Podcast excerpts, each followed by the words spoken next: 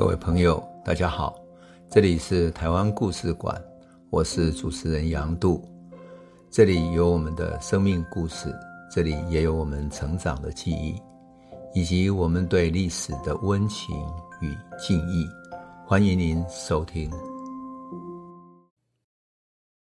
各位朋友，大家好，我们说到了日本统治台湾，其实是一个早熟的帝国主义。所以他想要实行资本主义，其实都是在一个学习的过程。那么在这个过程中，他就是要清理台湾土地。但是我们要注意到了，日本有没有那么多的管理人才？我们都知道，英国作为老牌的帝国主义啊，他派到印度、派到世界各地去，建立了一个日不落帝国。你可以想象吗？他们要培养多少殖民地的官员去进行地方的管理？要有税务，要有法律，乃至于要有武器，乃至于地方的调查啊，甚至于组织军队等等的，这些都需要人才的培养。你没有那么多人才，怎么去管理一个日不落帝国到世界各地的那些殖民地呢？殖民地要能够好好的控制管理，可也不容易啊。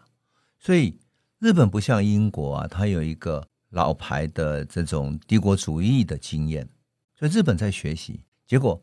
日本在这个台湾殖民地的过程中呢，他们就派来了一些并不算合格的官员，也就是他为了让台湾有一些官员可以用，大量在日本招。那这些不合格的官员刚开始还好，可是慢慢的就变成了一些问题。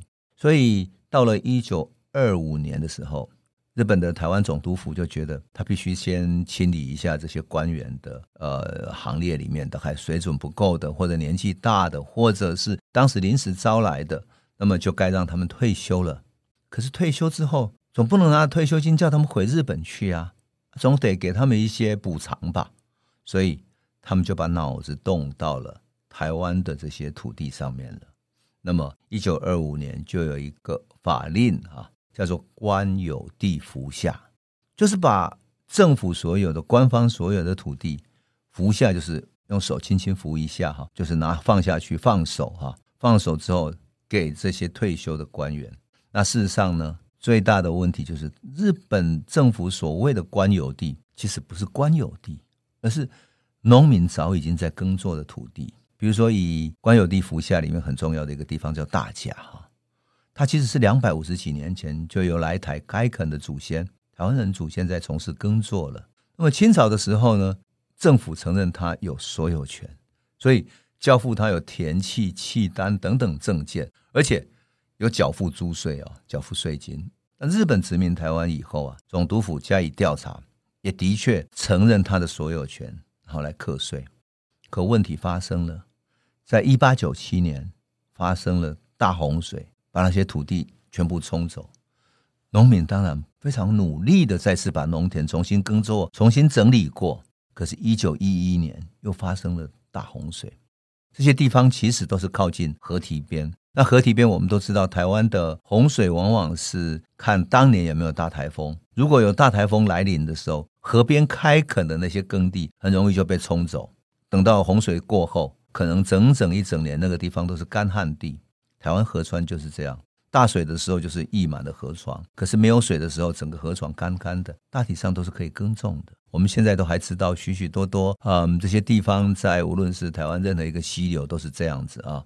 我有个朋友就曾经在大安溪种西瓜，结果想不到那一年发大水，他种的西瓜全部被洪水、大水、台风大水给流走了。所以我曾经问他说：“啊，你种的西瓜怎么样？”他说：“啊。”我种的西瓜全部被洪水收走了，就收到大地，收到太平洋去了。所以几次大洪水之后，这些农民的土地被水流走了，曾经荒芜一片。后来他们又重新开垦，可是日本政府就因为曾经被水流走，就把它划为荒地了。划为荒地之后呢，哎，还免除他的租金。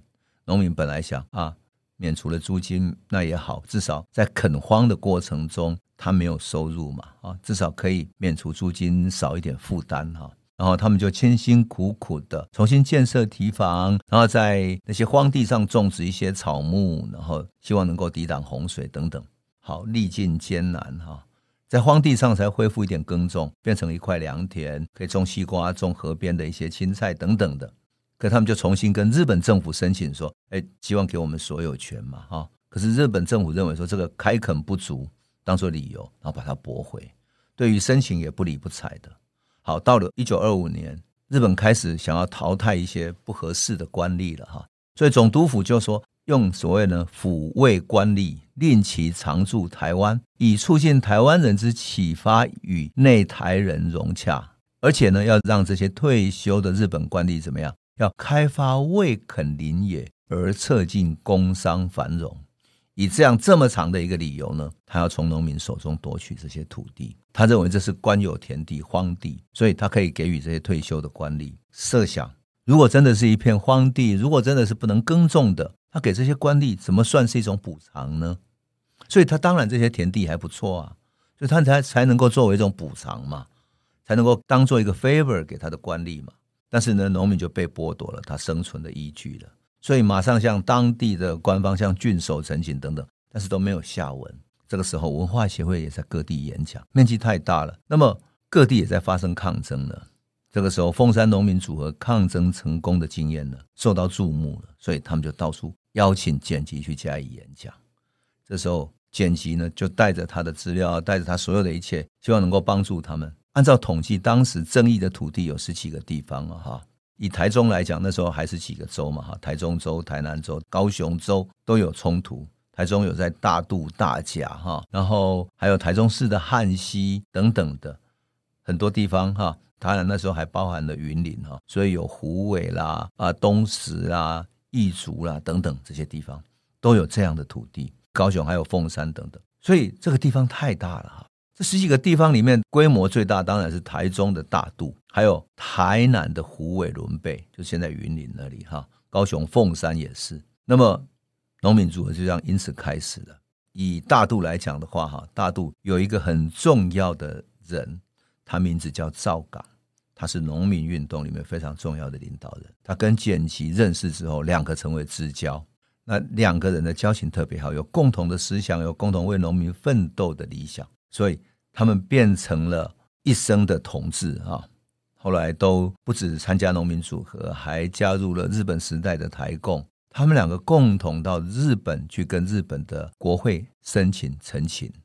希望日本国会能够帮助台湾农民去制止台湾总督府的在台湾的恶行，所以这两个人是一辈子的同志哈。那么这个赵港呢，在历史上非常的重要，以及大渡这里的农民组合非常重要，因为他们的历史是延续的。好，我们回到官有地服下这个政策所影响，在大渡那里哈，受影响有四十八甲地。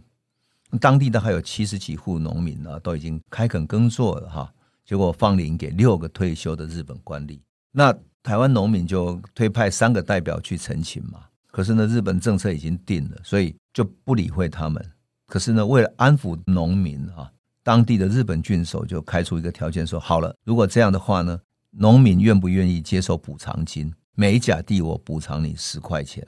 当时一个老师的月薪以简吉来讲，大概二十几块钱。你把农民开垦好的一甲地，你用十块钱当补偿金，这样说得过去吗？农民会愿意吗？你的十元的补偿金之后，土地就归官吏所有了耶。农民当然无法接受嘛。所以在赵港的领导底下，剪辑又来帮助他们，事情就开始改变了。一九二六年四月的时候，剪辑跟赵港到台北总督府对。内务局的课长还有一个秘书陈情，然后陈情当然没有结果，因为这就是官方的政策嘛。可是他的陈情行动是为了做什么用的？要提高对抗的层次，让对抗的层次不再只是地方上的一个郡守，而是总督府的内务局，也就是直接对着你上面更高的政策来对抗。那么整个抗争的正当性就开始了。所以到了当年六月的时候，大甲农民组合就在大肚庄的。妈祖庙前面举行了成立大典，大甲农民组合正式成立了，而赵岗就担任了他的委员长。那么，警察严格志里面记载说，哈，当天哈活动里面呢，赵岗动员了会员八十几个人，然后向周知事去陈情，要说明这个陈情的过程为理由，把大家聚集起来，而且聚集之后，他带着群众到台中市的州厅去进行示威。而且呢，希望他们取消对退休官员的这种放领，要把土地给民众。就这样子，整个抗争慢慢在升级了。而事实上，不仅仅这里，台中、台南、高雄各地的这些受损的农民啊，也跟各地的州政府进行陈情。而且在七月二十五号那一天，简吉兆港还带了十三个这几个地方的代表到哪里去？到日本总督府，就台湾的总督府那里去拜访内务局的地方课长。然后呢，隔天又跑到总督府的官邸。总督府的官邸就是现在台北宾馆。总督府的官邸跟秘书官陈述他的请愿主旨，因为他总督当然不会接见嘛，所以他就派秘书出来，他马上把他的请愿书交给他，然后希望他能够帮忙去陈述他们的愿望。但是不仅止这样子，为了扩大影响力，简吉赵港还跑到文化协会去拜访他的理事，拜访了蒋渭水、连文清这几个领导者。所以当天晚上。就在港丁文化讲座举办了一场由黄时顺主持的农民演讲会，然后把所有的请愿书送给来参加演讲会的各地的农民领袖，然后让活动更扩大了。当然，这一年的十二月的时候，赵港又率领了五十几个人到台中州州厅那里去陈情抗议，整个地方的抗议慢慢升级，升级成什么？变成一个全岛性的社会运动了。当然，这个全岛性的社会运动跟日本这样的一个官有地服下的政策是有关系的，使得他们可以各地串联起来。但是串联的同时，也要有居中的职业革命家。这个职业革命家就是剪辑，他在中间协调、指导起到了关键的作用。而且对剪辑、对农民运动领袖来讲，他的总体的战略非常清楚，他不要被局限在一个地方事务上面，变成一个地方的争议。如果只是一个地方争议，用地方的事务、地方的警察来处理你，那是没有用的。警察就是用最便宜的所谓治安维持法等等的来处理你。但是问题不是，它是一个政策的问题。所以整个运动就因为他们到了总督府去抗争、去陈情，就从地方上延伸成为一个全岛性的影响了。慢慢的走向了一个集体的对抗。那么这样的一种升高冲突的方式，当然会引起日本。非常的注目哈，所以简吉就变成一个更敏感的人。当然，蒋渭水、连温清等等这些文化协会的干部也受到了影响。文化协会感受到了群众运动的这种，特别是农民群众运动的动力了，开始跟他们结合起来。在当时哈，剪辑是一个戴着眼镜的像老师的人，可这时候已经变成一个戴着眼镜的职业革命家了。那么他没有别的职业了，唯一的职业就是农民运动。后来哈，大甲支部就是大甲那边的负责人赵港，他的侄子有一位叫赵青云先生，他在嗯一九八八年左右接受访问的时候，他曾经回忆说哈，当时在大渡的那些农民哈，大概百分之七十都是赵港家的人，所以他们叫赵港叫港叔哈，港叔哈，还有他的三伯带头起来领导大家起来抗争，后来剪辑就来到了大渡协助我们。大甲支部位在大渡的街上，旁边有一条陂圳。每当剪辑来组合的时候，附近农民就争相走告说：“哎，干得来啊，干得来啊！”就姓钱的哈，干得来啊，干得来啊！啊，农民就赶快来哦，来哦，来看他哦，这样子，好像一个 star 到我们的村子里头来了。村子里面的农民都非常尊敬他。赵青云回忆说：“那时候我们非常年轻，可是我们的所有的年轻人哦，都更加的佩服他。”简辑随身总是带了一个装得满满的公事包，里面全部是资料跟书籍。他从皮包里面取出各种资料，详细的告诉大家他凤山以前怎么组织起来，怎么带领群众去跟陈忠和新兴会社谈判。谈判的时候，会社会有哪一些技巧，有哪一些法令应该注意的，特别是跟制糖会社对抗的时候，你要跟他怎么议价，怎么讨论。都是各种从法令到实际的执行面，特别是谈判的时候该注意的事项。很多农民啊都围在他的身边听啊听的，因为那个时候完全缺少其他的资讯，大家听的都非常感到兴趣，不肯离去。农民运动，日本时代台湾最大的群众运动，就是这样的一个戴着眼镜的乡村教师，奔走在牛车路上，骑着他的自行车而开始的。